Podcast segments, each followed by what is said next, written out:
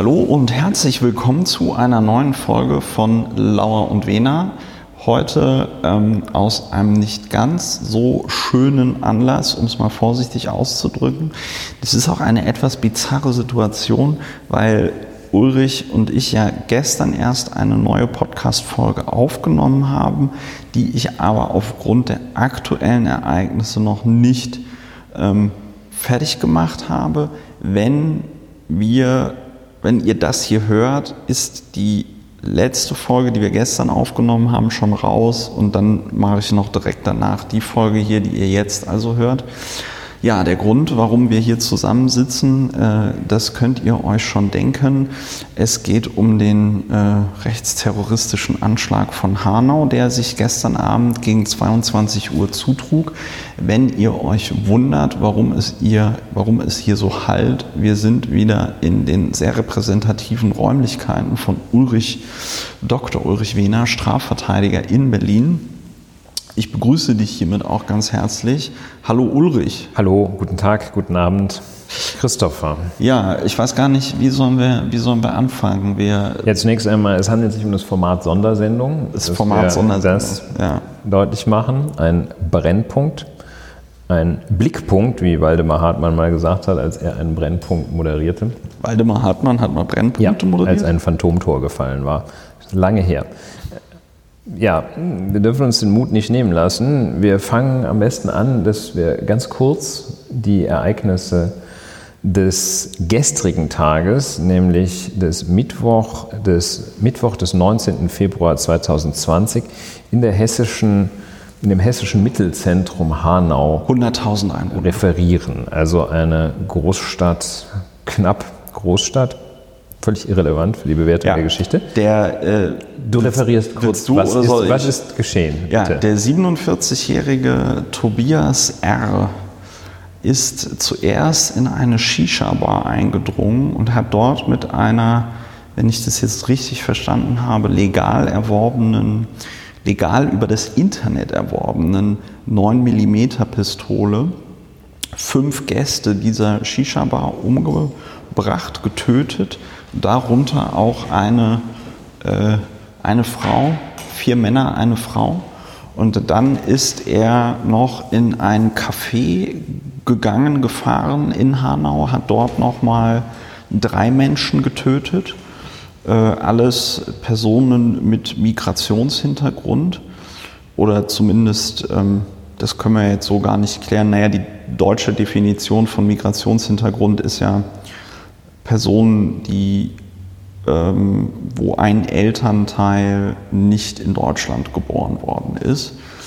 Ähm, ja, hat also in diesem Café Leute umgebracht, in dieser Shisha-Bar Leute umgebracht, ist dann nach Hause gefahren und hat dort seine 73-jährige Mutter getötet und sich dann selber getötet.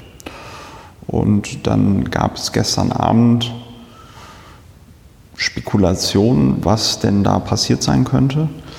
Äh, die Bild-Zeitung hat direkt live gestreamt und sich da nicht gerade mit Ruhm bekleckert. Da will ich gar nicht weiter drauf eingehen. Aber es ging so in Richtung Dönermorde. Ne? Also es kann ja nur im Drogenmilieu äh, sein und so. Ja.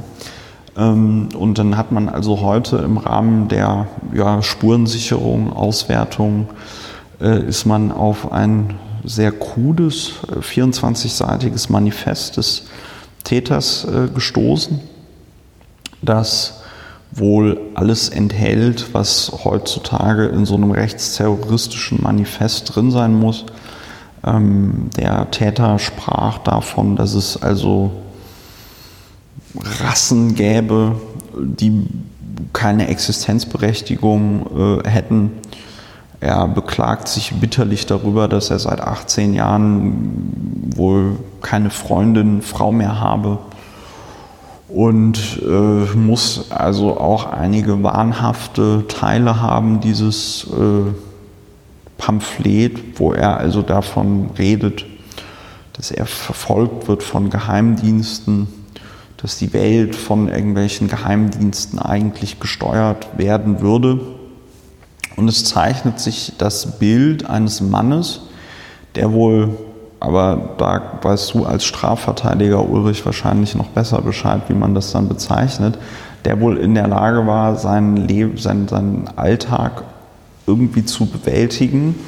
Ja, der also auch in der Lage war, legal eine 9 mm Pistole zu erwerben, der legal sogenannter Sportschütze war, also wohl regelmäßig auf einen Schießstand gegangen ist, um dort den Gebrauch der Waffe zu äh, üben. Und ähm, aber gleichzeitig wohl in einigen Bereichen Vorstellungen von der Welt hatte, die nicht weiter von der Realität entfernt sein könnten. Ja, dieser Mann hat gestern also acht Menschen getötet und äh, danach seine Mutter und sich selbst. Und das ist im Grunde genommen der Status quo. Ähm ja, vielleicht noch einige Details, so wie Sie Spiegel Online zu dem 24-seitigen Dokument, das der Spiegel eingesehen haben will und offenbar auch eingesehen hat. Der äh, ist also, wie du auch schon angedeutet hattest, die Rede davon, dass Deutsche, Tausende von Deutschen von einem ominösen Geheimdienst überwacht würden. Ähm, und äh, dieser Geheimdienst habe Mitarbeiter, so heißt es in diesem Schreiben, welche in der Lage sind, die Gedanken eines anderen Menschen lesen zu können und darüber hinaus fähig sind, sich in diese einzuklinken und bis zu einem gewissen Grad eine Art Fernsteuerung vorzunehmen. Das war ein Originalzitat offenbar. Es finden sich weiter sehr rassistische Äußerungen bei denen äh, Menschen in verschiedene Kategorien eingeteilt werden sollen. Und es findet sich ähm, eine ausgedrückte Nähe zum derzeitigen US-Präsidenten Donald Trump. Und die Idee einer Mauer zu Mexiko wird in diesem Pamphlet aufgegriffen und dass äh, ein Milliardär das Ruder übernehmen solle. Das sind Ideen, die dort äh, Gedanken, das sind Themen, die dort ventiliert werden in diesem Pamphlet des bis dahin behördlich unbeschriebenen Blattes des 43-jährigen Mannes, ähm, der, wie der Spiegel das so schnell herausgefunden hat, sei mal dahingestellt, der aber jedenfalls nach Spiegelinformationen weder dem Verfassungsschutz noch der Polizei vor der Tat bekannt gewesen sei. Das sind die Daten, so wie sie jetzt bekannt sind. Und die Reaktionen vielleicht dazu sind ähm, vielfältig, aber einstimmig zunächst einmal. Ja, bis auf äh, natürlich eine ganz bestimmte sogenannte Partei, da kommen wir noch später drauf. Also zunächst einmal, ja, also die, äh, zunächst einmal die Reaktionen aus dem demokratischen äh, Umfeld äh, und dem ja, was fällt mir da für ein Begriff ein? Sicherlich nicht bürgerlich, aber aus dem mit einfach der mit Normalanstand ausgerüsteten äh, Bevölkerung und der mit Normalanstand äh, versehenen politischen, aus dem politischen Bereich sind, könnte es anders sein, absch, äh, ablehnend, empört, schockiert, äh, von Volker Bouffier bis zu Frau Merkel, ja. Äh, selbstverständlich. Ja. Ja, äh, aus dem. Ja, Horst Seehofer äh, hat irgendwie alle Karnevalsveranstaltungen äh, äh abgesagt und äh, solche Sachen. Der Spitzenkandidat der Hamburger SPD hat seinen Wahlkampf-Endspurt äh, abgesagt. Ja? Also ähm, es ist. Angela Merkel sollte heute in Halle, glaube ich, irgendeine Auszeichnung übergeben oder so, alles abgesagt. Also man kann schon sagen, dass das äh, politische Deutschland heute äh, stillsteht. Ne? Ähm, sollen wir zu den anderen Reaktionen kommen? Ja, es gab Reaktionen aus dem nicht mit Anstand versehenen Teil des äh, politischen Spektrums oder außerhalb des politischen Spektrums. Des ähm, demokratischen. In der äh, rein formalen Konstellation oder Gestalt einer Partei. Ja, referiere doch mal gerne ja, also ich meine, gut, das ist das Einzige, was ich mir da heute. Referier doch mal. ja, gut, das ist, äh, da fühle ich mich natürlich daran erinnert, dass ich noch meine Masterarbeit zu Ende schreiben müsste. Ähm, nein, aber ich meine, zu viel von der Scheiße habe ich mir tatsächlich heute nicht angetan, weil äh, irgendwann ist auch mal gut. Ne?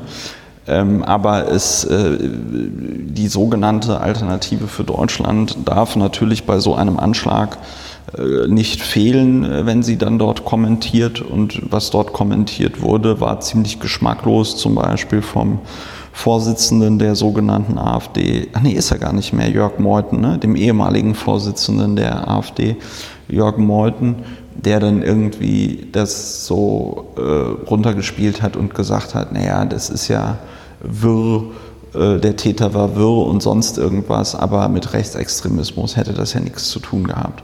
Äh, wo ich mir dann auch so die Frage gestellt habe im Umkehrschluss, mit was für Menschen will er sich denn da gemein machen? Ja, wenn die AfD einerseits immer behauptet, sie hätte mit Rechtsextremismus nichts zu tun und dann, und dann aber hiermit äh, in, dieser, in diesem Moment dann ähm, das irgendwie so verteidigt oder also für wen spricht sie da auch? also ich meine, das ist ein Mann, der hat gerade irgendwie äh, acht Menschen getötet und dann seine Mutter und sich selbst aus rassistischen Motiven und dann äh, wird davon, dann, dann, dann, dann wird das irgendwie in Schutz genommen. Ja, zu den. Zu also den, vielleicht ja. in der Tat dazu äh, noch ein, ein paar Punkte. Ähm, bei der FAZ findet sich die Überschrift AfD bestreitet rechtsextremistisches Motiv. Wir wollen das ganz sicher nicht aufwerten, dadurch, dass wir das jetzt hier zitieren, aber es ist meines Erachtens wichtig, das zu zitieren. Und dass ähm, was für Reaktionen das sind. Also ähm, wie du auch gesagt hattest, wörtlich sagt Herr Meuthen, es handele sich um die, Zitat, wahnhafte Tat eines Irren. Und andere in seiner Partei geben offenbar Angela Merkel die Schuld. Ja, der, äh, genau, der Georg Pasterski von, ja. von der Berliner AfD, der sogenannten, äh, hat irgendwas komplett Wirres getwittert, von Und wegen, ähm, ob das noch die willkommen, nee, ob das noch das Land wäre, in dem man gut und gerne leben würde, was eine Referenz auf diesen Fedi Google, Google ja. äh, Hashtag Claim aus dem Bundestagswahlkampf der CDU 2017 äh, ja. war. Also Herr Meuthen weiß, Zitat, das ist weder rechter noch linker Terror, das ist die wahnhafte Tat eines Irren, wie schon ja. gesagt. Jede Form, so Herr Meuthen weiter, jede Form politischer Instrumentalisierung dieser schrecklichen Tat ja. ist ein zynischer Fehlgriff. Ja, das ist natürlich besonders bigott von Jörg Meuthen, weil seine Partei eher diejenige ist, die jedes also ich weiß nicht, jeden, jeder Sackreis, der in Deutschland umfällt, äh, an dem jemand beteiligt war, der nicht, weiß ich nicht, bei drei seinen ARIA-Ausweis also, äh, auspacken äh, vielleicht, darf. Vielleicht hier ja. nochmal, äh, der Ablauf ist äh, ganz interessant und äh, auch, auch wichtig. Ähm, das sagte also Herr Meuthen, äh, kein Terrorismus, weder rechts noch links, Tat eines Irren. Der Zeitpunkt ist da auch nicht ganz unwichtig. Das war nachdem der Generalbundesanwalt die Ermittlungen in Hanau übernommen hatte ja. Aufgrund von Hinweisen ja. auf einen rechtsextremistischen, terroristischen Hintergrund. Das Sonst ist, das macht das nämlich nicht der Generalbundesanwalt. Das müsste Und ähm, auch äh, auf der Homepage des Täters äh, allein hatten sich schon äh, fremdenfeindliche Äußerungen gefunden. Und ähm, der Generalbundesanwalt äh, das äh, Verbrechen, jedenfalls nach seiner vorläufigen, natürlich äh, abgewogenen Einschätzung, ähm, als äh, Verdacht einer terroristischen Gewalttat eingestuft. Ja. Und das ist vielleicht das Detail, was wir jetzt hier nicht so erwähnt haben, weil wir aufgrund der Tatsache, in was für Kreisen wir uns bewegen, das vielleicht als Gesetz vorausgesetzt haben, dieses Wissen. Die deutschen Behörden waren ja relativ schnell dabei, es als eine rechtsterroristische Straftat zu bezeichnen. Äh, auch ungewohnt, ne? weil man ja oft, äh, weil man ja oft lange gebraucht hat, also auch hier bei diesem Stefan, Stefan E., dem mutmaßlichen Mörder von Walter Lübcke, hat man ja auch ewig gebraucht, bis, bis das dann als rechtsextreme äh, Straftat irgendwie eingestuft worden ist. Ähm, worum, also, es mir bei, worum es mir beim Meuten nochmal ging, um den Gedanken zu beenden, ist halt einfach, dass es tatsächlich sehr bigott ist, weil diese Partei bei jedem äh, Sackreis, der in Deutschland umfällt, äh, wo, wo, die, wo der Verursacher nicht sofort seinen ARIA-Ausweis, äh, äh Nachweis rauspackt, ähm, sofort das große Geschrei ist von wegen die Ausländer und die schlimme Kriminalität und alles Mögliche. Genau, deshalb bei mir dieser zeitliche Ablauf ja. eben nochmal besonders wichtig, ja. weil also nicht nur in dem Moment, wo es noch unklar ist, ja. sondern auch da, wenn es schon glasklar genau. ist. Aber das ist ja genau mein Punkt, den ich habe, wenn ich sage, mit wem macht sich denn hier äh, äh, der Herr Meuthen eigentlich gemeint. Ne? So, aber wir reden, glaube ich, hier an der Stelle zu viel über Herrn äh, Meuthen, sondern ich finde, was ein ganz wichtiger Punkt an der Stelle ist, und das habe ich ja, wir haben, oder gibt es noch irgendwelche Fakten, die wir aufzählen müssen, bevor wir zur Bewertung kommen? Mir sind äh, soweit erstmal schweben keine vor. Der Punkt ist nämlich der, und ich meine, das haben wir im, in der Jahresvorschau 2020 gesagt, das haben wir, das sagen wir im Grunde genommen, seit wir hier podcasten, ne? aber Deutschland hat halt ein Problem mit äh, Rechtsterrorismus. Ähm, wir haben äh, ein Problem auch mit stochastischem Terrorismus. Das ist ja ein Thema, was ich immer wieder in diesem Podcast hier äh, erwähnt habe. Ich hatte ja auch mal einen schönen Wikipedia-Artikel zu stochastischem Terrorismus geschrieben, der dann von vielen Leuten aus der Community, danke dafür, äh, sehr schön ergänzt worden ist. Und am Ende wurde der Artikel gelöscht, weil er nicht die Relevanzkriterien der deutschen Wikipedia äh, entsprochen hat. Stochastischer Terrorismus wäre aber hier an der Stelle tatsächlich ein Konzept, das äh, nochmal eine große erklärende Wirkung hätte, um solche rechtsterroristischen Anschläge zu verstehen. Sie sind ja dem Grunde nach im Stil eines Anschlages auch äh, von, von Christchurch, von auch äh, hier der Anders Breivik aus ähm, was, Schweden oder Norwegen? Norwegen, ne? Ja. Ähm, Norwegen.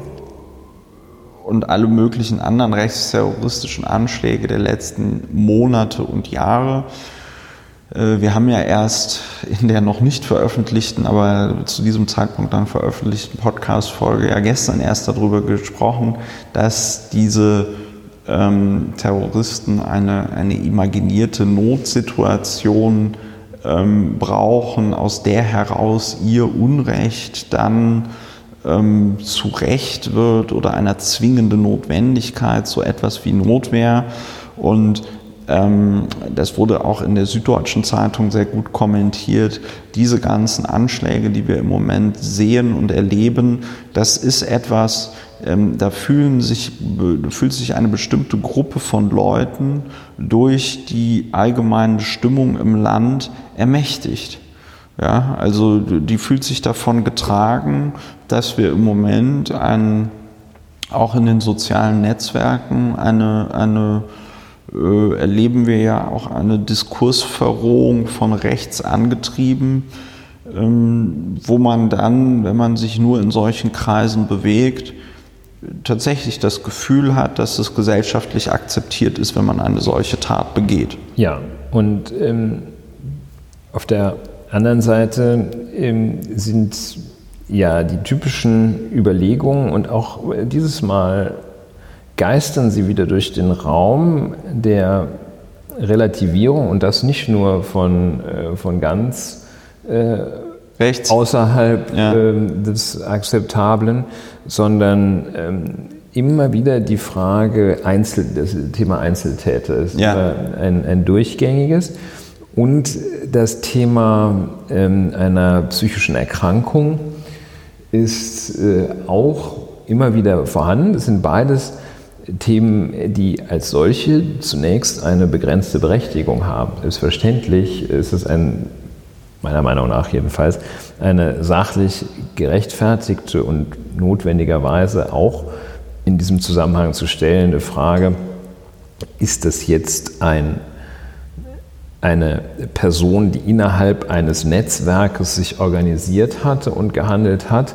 Oder ist es ein, eine isoliert, zunächst also rein vom organisatorischen her isoliert agierende Person? Ich umschiffe den Begriff des Einzeltäters Ja. gerade. Ähm, ist das eine. Und das andere ist, ist es jetzt ein, ähm, ein, eine Person, die nach den gängigen Kriterien, äh, die man heutzutage halt hat, äh, ob man sie gut oder schlecht findet, aber nach den gängigen Kriterien psychisch krank, psychisch gestört ist, äh, oder ist es eine Person, die nach den heute gängigen Kriterien, wer weiß, wie man das in 10, 20, 100 Jahren sieht, ähm, psychisch gesund ist. Und das sind zwei Dinge, die man sicherlich äh, Fragen, die man klären darf und kann und äh, Fragen, die man sich stellen muss. Auch hier deutet zunächst einmal auf den ersten Blick ähm, und äh, aus halbgebildetem, aus halbgebildeter Perspektive gibt es äh, schon Kriterien, die für die auch bei Menschen, die an Schizophrenie erkrankt sind, auftreten. Also diese wahnhaften Vorstellungen, äh, diese ähm, gedankliche Inkonsistenz, die ähm, dieses, äh, dieser, dieser paranoide äh, Teil.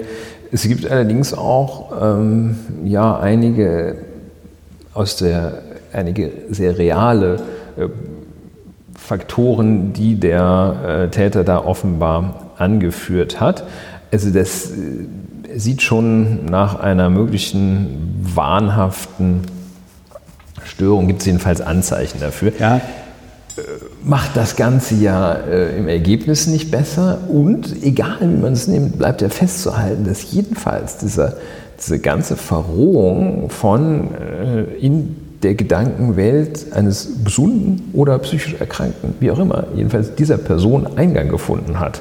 Und das zeigt die Gefährlichkeit, egal äh, inwieweit man da von psychischer Erkrankung ausgeht oder nicht. Ja, also ich glaube, dass, äh, um das mal, um das Thema mit der psychischen Erkrankung, ja oder nein, äh, kann dort eine Rolle gespielt haben. Matthias Döpfner, der ja nach dem äh, Anschlag von, war das Halle? Ich glaube, nach Halle hatte er ja einen etwas wirren Kommentar geschrieben, dieses Nie wieder, nie wieder. Ja.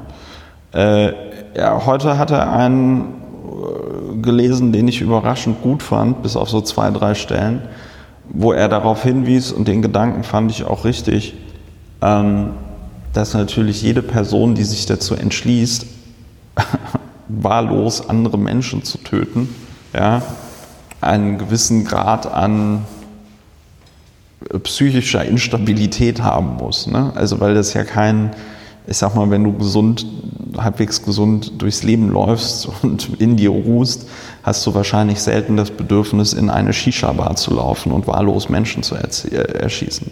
Ich glaube, das ist auch am Ende des Tages irgendwie so ein Nebenkriegsschauplatz, ähm, der wahrscheinlich, wenn der Täter noch leben würde, bei der Ermittlung der Schuldfähigkeit oder so eine Rolle spielen würde. Ähm, Ich finde aber tatsächlich die interessantere Frage, und da komme ich nochmal zurück auf das Thema stochastischer Terrorismus, ähm, inwieweit, ähm, inwieweit leben wir im Grunde genommen in Zeiten, die, wo, es, wo es Parteien gibt, wo es die neue Rechte im Internet gibt, die mit ihrer, sage ich mal, Propaganda solche ähm, solche Straftaten begünstigt. So ist das. Auf, also, obwohl das auf nährbaren Boden fällt und vor allen Dingen auch, das ist jetzt nochmal Klammer auf, ein ganz anderer Gedanke, äh, weiß ich, dass der Typ tatsächlich daran glaubt oder ist es oder bebt er in so ein Bekennerschreiben solche Sachen ein? Also wenn, wenn du dich dazu entschließt, wenn du den Entschluss fasst, so eine Straftat zu begehen und den Entschluss fasst, dich umzubringen und aber auch gleichzeitig weißt, wie diese Diskussionen in Deutschland ablaufen ähm, und er, sag ich mal, in, in der Sache noch möglichst viel Verwirrung stiften möchte, dann webt er da natürlich noch gegebenenfalls sowas ein, dass er weiß, okay, es wird eine Diskussion darüber geben, ob er ein Einzeltäter ist, es wird eine Diskussion darüber so geben, ob er, ob er, ähm, geistig gesund ist. Das ist ja? genau der Grund, warum ich das äh, hier angeführt habe. Ähm, es ist für den Einzelfall, für einen Täter, der überlebt, äh, zumal ähm, ist es wichtig, diesen Fragen nachzugehen. Für die Gesamtbeurteilung sind die, sind die nachrangig und es ist nicht, es ist gerade nicht alles in Ordnung, wenn sich herausstellt, Mensch, der Mann war einfach an Schizophrenie erkrankt, dann ist nämlich gerade nicht alles in Ordnung, denn man sieht, der Nährboden ist die Problematik. Gleich ob man jetzt äh, von einem sogenannten Einzeltäter ja. ausgeht oder von einem an Schizophrenie oder einer anderen, einer anderen äh, psychischen äh, Krankheit leidenden Menschen. Das bleibt sich gleich ähm, für die Gesamtbeurteilung. Das ist eine reine Frage des Einzelfalles und hier sehen wir eben, wie sich diese, diese ganzen Aspekte aus der Diskussion dort in dieser Tat widerspiegeln. Die, das Viertel in Hanau, äh, in dem er sein Unwesen getrieben hat, ähm, die Opfer, Ausnahme der Mutter, ähm, da spiegelt sich all das wieder, auch in seinen Ausführungen. Donald Trump spielt eine Rolle. Das ist all diese, äh, diese, diese verquere Gedankenwelt. Und es zeigt sich, ähm, dass der äh, am ja, der Wurzel Einhalt geboten werden muss. Ja, zu dem Ding mit dem Einzeltäter oder dem sogenannten Einzeltäter ähm, äh, fällt mir ja noch ein, das hatte ich ja beim letzten rechtsextremistischen Anschlag, über den wir hier gepodcastet haben, es häuft sich ja in letzter Zeit, ähm, nochmal darauf hingewiesen, dass du dir tatsächlich auch heute noch in Deutschland in so Online-Shops der rechten Szene T-Shirts kaufen kannst, die dann mit der Aufschrift bedruckt sind, politisch motivierter Einzeltäter. Ja? ja. Also die, und diese T-Shirts werden auch getragen auf dann so Rechtsrock-Festivals sind Thema und so. Ja? Das heißt, die Szene, die auch wahrscheinlich gewaltbereite rechte Szene, der Teil der rechten Szene, die solche rechtsterroristischen Anschläge gut heißt, die ähm, ironisieren das Ganze auch noch. Ja? Indem sie signalisieren und klar machen, ja, ja, mh, hm, äh, politisch motivierte Einzeltäter und so, alles klar. Ja, also von daher sind das tatsächlich Kategorien, wo ich noch tatsächlich verstehen kann, okay, die Polizei benutzt das gegebenenfalls in ihrem Polizeijargon oder die Staatsanwaltschaft benutzt das in ihrem Staatsanwaltschaftsjargon, um inner, im Rahmen der Ermittlungen ausschließen zu können, ähm, im Rahmen der Ermittlungen ausschließen zu können, dass es dort ähm, äh, Mittäter gab, mhm. aber äh, das ist keine Kategorie, in der man jetzt, sag ich mal, politisch denken Genau darf. diese Unterscheidung, ja. sehr schön, genau auf diese Unterscheidung kam es mir an. Die Kategorie ja. als solche ähm, ist in dem entsprechenden Kontext bedeutsam und wichtig Natürlich ist die Kategorie wichtig für Kriminalisten, natürlich ist die Kategorie wichtig äh, zur Prävention und für die Frage, ob jetzt vielleicht dann in Frankfurt einer äh, in, in, in, durchs Bahnhofsviertel fährt mit einer 9 mm. Und ähm, ähm, dafür ist es natürlich von entscheidender Bedeutung für die Beurteilung des einzelnen Täters, zumal wenn er überlebt im Rahmen eines Strafverfahrens, ist es natürlich von absolut entscheidender Bedeutung, ob er gekrankt ist oder nicht. Aber wie gesagt, das ist nicht die Kategorie für die politische Diskussion. und äh, für die politische Bewertung. Ähm, der Was machen wir jetzt da draus? weitere, ja, wir haben ja auch noch dieses Muster, über das wir gestern sprachen, ähm, aus Anlass der, der rechtsextremistischen sogenannten Terrorzelle, der mutmaßlichen jedenfalls. Äh, die Vorgehensweise entspricht ja hier auch dem, äh, was vor allem du auch gestern als dieses faschistische Grundprinzip Diese Eskalation, ja. identifiziert und beschrieben hattest, Eskalation, Chaos schaffen, ähm, diese Wider sogenannte Widerstandsgedanke, hier unsere Gruppe, da die anderen, einer muss das Heft in die Hand nehmen Ganz und genau. die Gräben vertiefen, sonst tut es ja keiner, das Boot ist voll und ähnliches. Also spiegelt sich hier alles wieder.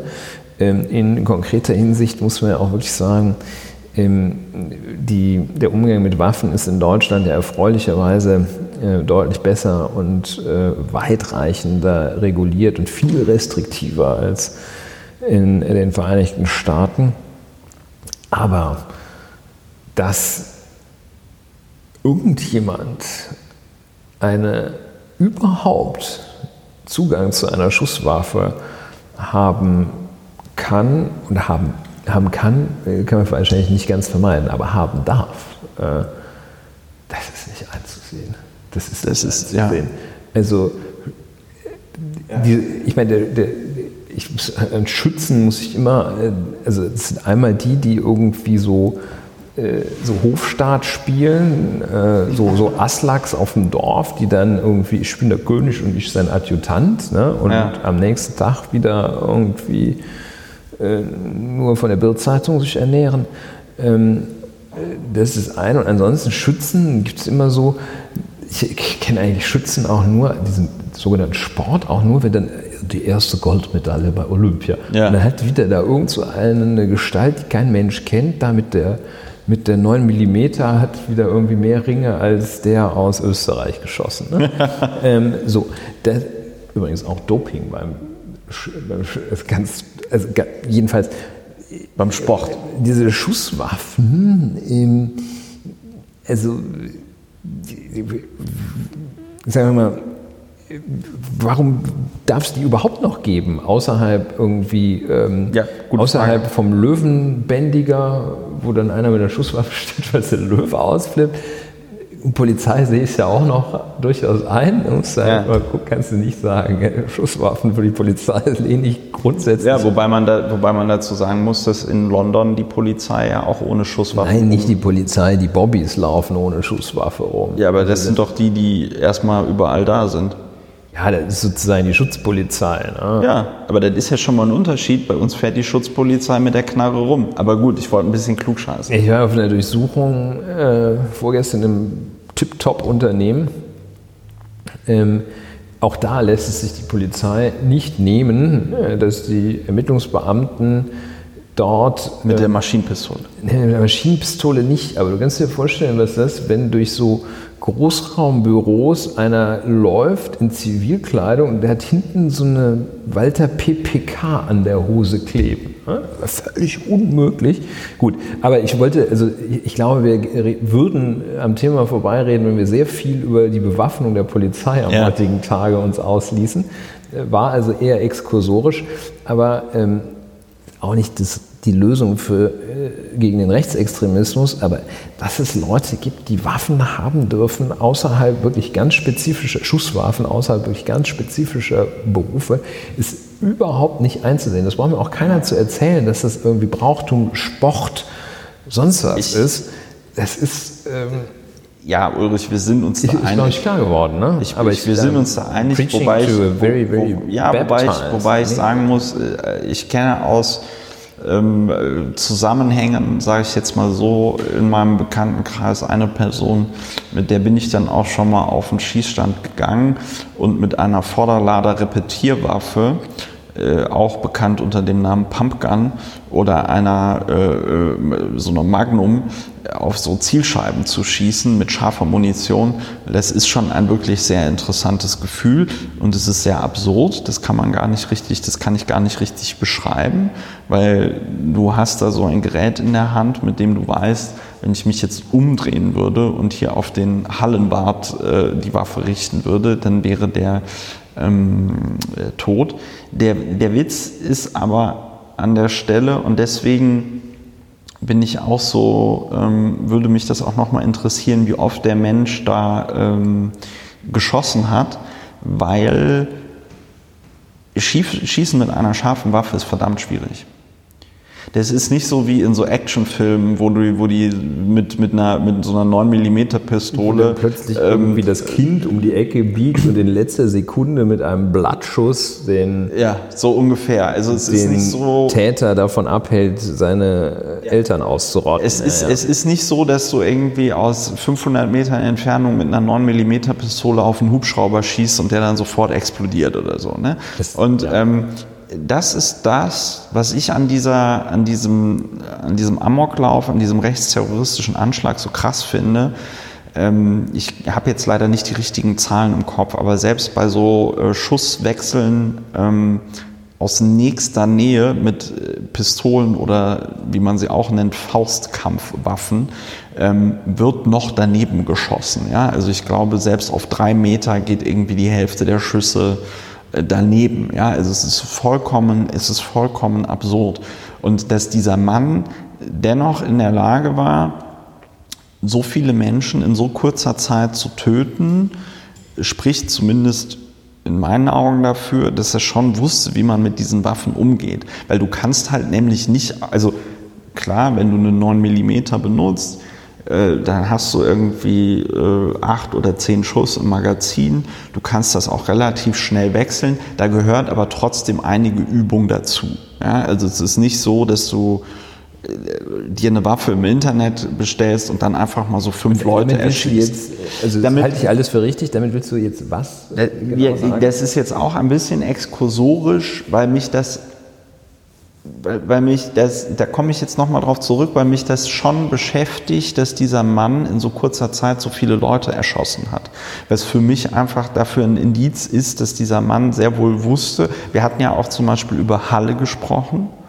Ja, und da war ja klar, dass dieser Täter von Halle mit seinen selbstgebauten Waffen dort wo er dann mehrmals auf diese Tür der Synagoge geschossen hat, da war er eben nicht in der Lage, mit diesen Waffen ordentlich umzugehen. Er wusste nicht, was er tut. Und hier bei dem Täter habe ich zumindest von dem, was man bisher weiß, ja, das Gefühl, dass der sehr wohl wusste, ähm, was er da macht und eben mit dieser Waffe auch sehr gut umgehen ja. konnte. Sonst hätte es nicht in so kurzer Zeit so viele Leute, ja. äh, weil es heißt, es heißt, es heißt zwar, er hätte wild um sich geschossen, aber nochmal, wenn du ein Magazin mit, mit, mit acht oder zehn Schuss hast und dann in dieser Shisha-Bar fünf Leute erschießt, ähm, dann hat er quasi fast jeder Schuss einen Treffer. Und ja, man wird sehen, äh, ja, gut, es wird was, auch, ja. äh, welche waffenbezogene Aspekt hier noch eine Rolle spielt. Aber es ist auch das einzig Konkrete, was mir ja. darauf einfiel, weil du dazu einfiel. Du hast da völlig zu Recht diese Frage gestellt. Und nu? Ähm, ja. Ja, und nu? Wir können. Ansonsten bin ich, was Waffen angeht, natürlich mit dir vollkommen einer Meinung. Also es ist vollkommen irre, dass du mit jemandem, der eine Waffenbesitzkarte hast, auf den Schießstand gehen darfst und ich musste dann, dann nur meine Adresse hinterlassen, meinen Namen eintragen und dann durfte ich dann mit irgendeiner so äh, hier Cesca äh, rumschießen. So, das ist ja voll, also das ist ja vollkommen wirr. Die, die fragen mich ja nicht, äh, ja, und Herr Lauer, sind Sie gerade irgendwie depressiv, wie geht's Ihnen heute oder so, sondern das ist so, ja, ja, das ist jetzt hier der, weiß ich nicht, der Rüdi, der hat jetzt für dich gebürgt und dann darfst du da auf einmal mit scharfer Munition losballern. Ja, das also, ist äh, ähm, schon krass. Und ansonsten können wir tatsächlich nur weiterhin, weiterhin oder äh, aufs Neue verstärkt oder jetzt erst recht oder damit beginnend oder es fortsetzend jedem Aspekt, der die Welt in wir und die einteilt, nur aus heftigste widersprechen. Ja. Der ähm, dieses Weltbild, hier sind diese, diese Gruppenbezo dieses gruppenbezogene Denken, dem ist im, im Ansatz schon überall und wenn immer möglich eine Absage zu erteilen. Es gibt ausschließlich Menschen. Und allem, was auf diesem Boden steht, ist strikt entgegenzutreten. Ich äh, hoffe, dass ich das jedenfalls das ein oder andere Mal schaffe. Nur so werden wir weiterkommen. Es sei denn, wir sagen, es wird sowieso nichts mehr alles. Der, der Punkt ist, man muss, also ich denke, also eine Konsequenz, eine Konsequenz, die ich für mich daraus ziehe, ist halt alle Leute, die nach, dieser, nach diesem rechtsterroristischen Anschlag noch allen Ernstes links und rechts derart vermischen, dass danach der Eindruck entsteht, es sei dasselbe aka die sogenannte Hufeisenbehauptung. Ich, ich, weigere mich, ich weigere mich, das Theorie zu nennen. Das ist keine Theorie, es steht auf keinem stabilen wissenschaftlichen Gebäude. Äh, wer weiterhin diese Hufeisenbehauptung propagiert, katapultiert sich einfach aus jeder ernstzunehmende Diskussion. Ja, also auch, auch die CDU mhm. muss mal da, da haben wir gestern drüber geredet, ne, als es um Armin Laschet und Norbert Röttgen äh, ging, auch die CDU muss das jetzt für sich mal klarkriegen. Die kann sich nicht hinstellen und behaupten, die AfD, die der politische, parlamentarische Arm des Rechtsterrorismus in Deutschland ist, ähm, ja, die kann, die kann, da kann man sich nicht hinstellen und sagen, das ist alles dasselbe. Das ist, das ist, wer das heute nach Halle, äh, nicht nach Halle, nach, nach Hanau noch behauptet, der, der, der will einfach die Welt bremsen. Ja, das ist weder qualitativ noch quantitativ noch in irgendeiner Weise das, äh, dasselbe. Es ist auch äh, eine, eine falsche Vereinfachung der Welt und es ist auch wieder dieses, hier sind wir die Guten und da sind die ganzen Bösen. Ähm, und dann schmeißen wir mal alle in einen Topf und äh, ja, also ja, also wer jetzt noch vom Hufeisen redet, ist das völlig, ich und, finde, völlig überzeugend und, gesagt. Und, und was ähm, ich, der ja. hat einfach, der hat das nicht mitgekriegt. Und was ich auch ganz klar böse. sagen muss, ähm, die deutschen Behörden Strafverfolgungsbehörden, da bin ich jetzt ein bisschen skeptisch, aber man muss es so formulieren, die müssen halt eben auch äh, mal irgendwie ihren Scheiß klar kriegen in Bezug auf Rechtsextremismus. Einmal intern, aber dann auch in der Bewertung. Äh, der ehemalige ähm, äh, Chef des Bundesamtes für den Verfassungsschutz, Hans-Georg Maaßen, hat sich ja heute in einer so absurden Art und Weise geäußert, dass ich das hier nicht ähm, wiederholen möchte, bis auf einen Teil. Sein Tweet endete damit, dass er Antifa, nee, Nazis gleich Antifa schrieb, was ungefähr zeigt, ähm, wie dieser Mann irgendwie drauf ist. Die deutschen Strafverfolgungsbehörden, die, die deutschen Sicherheitsbehörden müssen es mit dem Rechtsterrorismus mal klarkriegen. Also ähm, nach dem NSU gab es viele äh, Bekenntnisse, dass man jetzt daraus gelernt hätte und so weiter und so fort. Ich habe noch immer nicht das Gefühl, dass das passiert. Und Deutschland. Ja, das ist erst seit kurzer Zeit, dass, äh, dass da ähm, der Rechtsterrorismus wirklich auf die Agenda gesetzt worden ist. Ja, wir, ist, äh wir haben jetzt in Berlin erst wieder einen Fall, wo gegen einen ähm, Berliner Polizisten äh, ermittelt wird, der aus Hessen äh, hier nach Berlin gekommen ist, äh, der in äh, Chats sich auch rechtsextrem geäußert haben soll, verfassungsfeindliche Kennzeichen geteilt haben soll und so, ja. Ähm, wo man sich halt echt einfach die Frage stellen muss, ähm, oder was heißt die Frage? Da, da stelle ich mir keine Frage, sondern kann es nur die Aufforderung geben, liebe Behörden, get your shit together. Ja, und man muss natürlich eine andere Technik anwenden, um in rechtsextremen Kreisen Ermittlungserfolge und äh, überhaupt Erfolge zu erzielen als Behörde, ist natürlich eine andere Technik. Da muss man sich schon ein bisschen einlesen. Ne? Weil, ja. Also wenn du äh, irgendwelche ähm, Strommasten, Umsäger oder Polizistenverprügler äh, finden willst, dann musst du halt irgendeinen ins Antifa-Café einschleusen.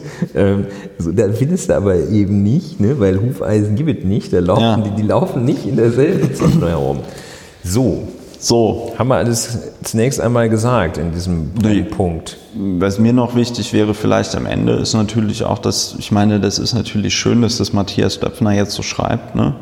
Aber dann sollte sich seine Zeitung oder die Zeitung des Verlages, äh, für den er arbeitet, äh, sollten sich dann vielleicht auch mal ähm, äh, überlegen, ob sie sich an den Worten Matthias Döpfners messen lassen wollen oder nicht. Es ist ja leider nicht nur die Bild-Zeitung, wobei die ist, die Jeder, läuft, der die läuft läuft eh. potenziell Gefahr, so etwas zu unterstützen. Ja, Und die, die, ist potenziell verantwortlich. Die Verantwortlichkeit im Einzelnen ist eine schwierige Sache, aber ist potenziell verantwortlich. Ja. Ähm, und das ist, das, ist, das ist der Punkt. Und früher oder später auch sogar rechtlich nachvollziehbar verantwortlich. Und die- sanktionierbar. Und, die, In diesem und, Fall, ja.